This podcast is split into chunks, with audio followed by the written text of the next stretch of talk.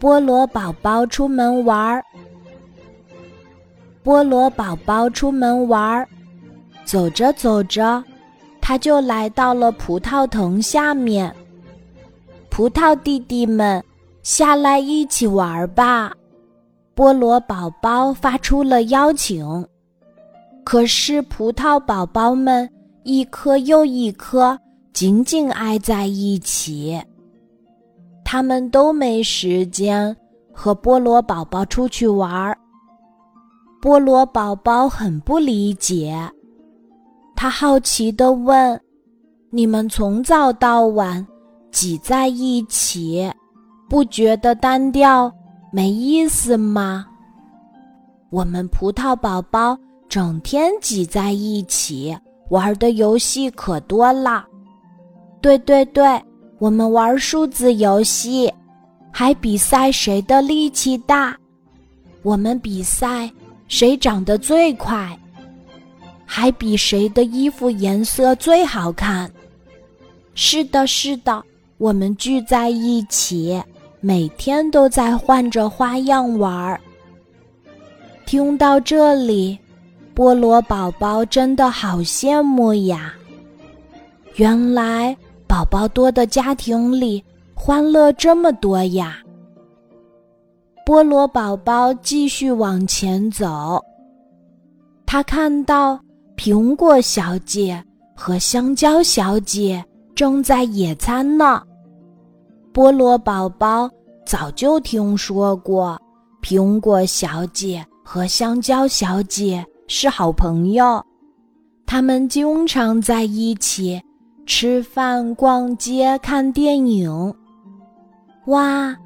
苹果小姐，香蕉小姐，你们经常在一起玩，不会觉得单调无聊吗？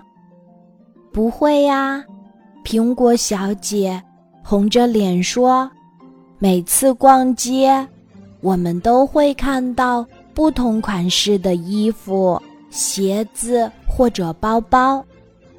吃饭时，我们品尝着不同的美食。”每次都看新的电影，然后我们还会热烈的讨论，发表不同的观点。哇，好羡慕你们呀！香蕉小姐说：“菠萝宝宝，相信你也能找到一个好朋友。”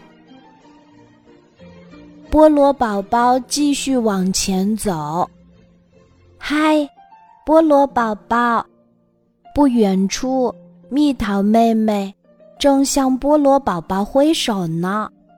菠萝宝宝太激动了，看得出来，蜜桃妹妹也正在找朋友呢。蜜桃妹妹，我来啦！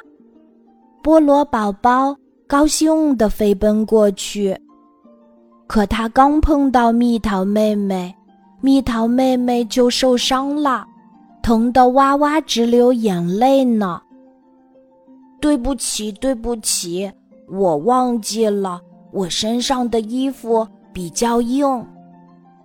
没等菠萝宝宝解释完，蜜桃妹妹已经哭着离开了。菠萝宝宝太自责了，都怪自己不好。他失望地坐在草地上，呆呆地望着天空。这时，西瓜哥哥咕咚咕咚翻着跟头过来了。西瓜哥哥，你会嫌弃我穿着硬硬的衣服吗？菠萝宝宝有些不好意思地问。嗯。你的衣服，我好像在哪儿见过。西瓜哥哥摸摸后脑勺儿，哦，想起来了，小刺猬和你穿着差不多的衣服。小刺猬，菠萝宝宝还是第一次听说小刺猬。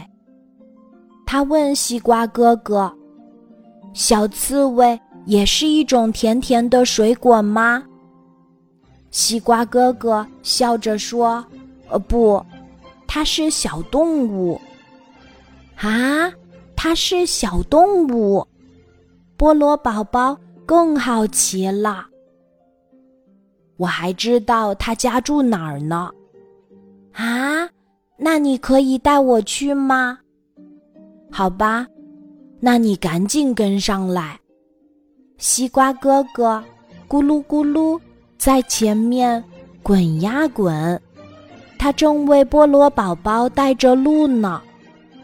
不知道菠萝宝宝和小刺猬有没有成为朋友？让我们一起期待吧。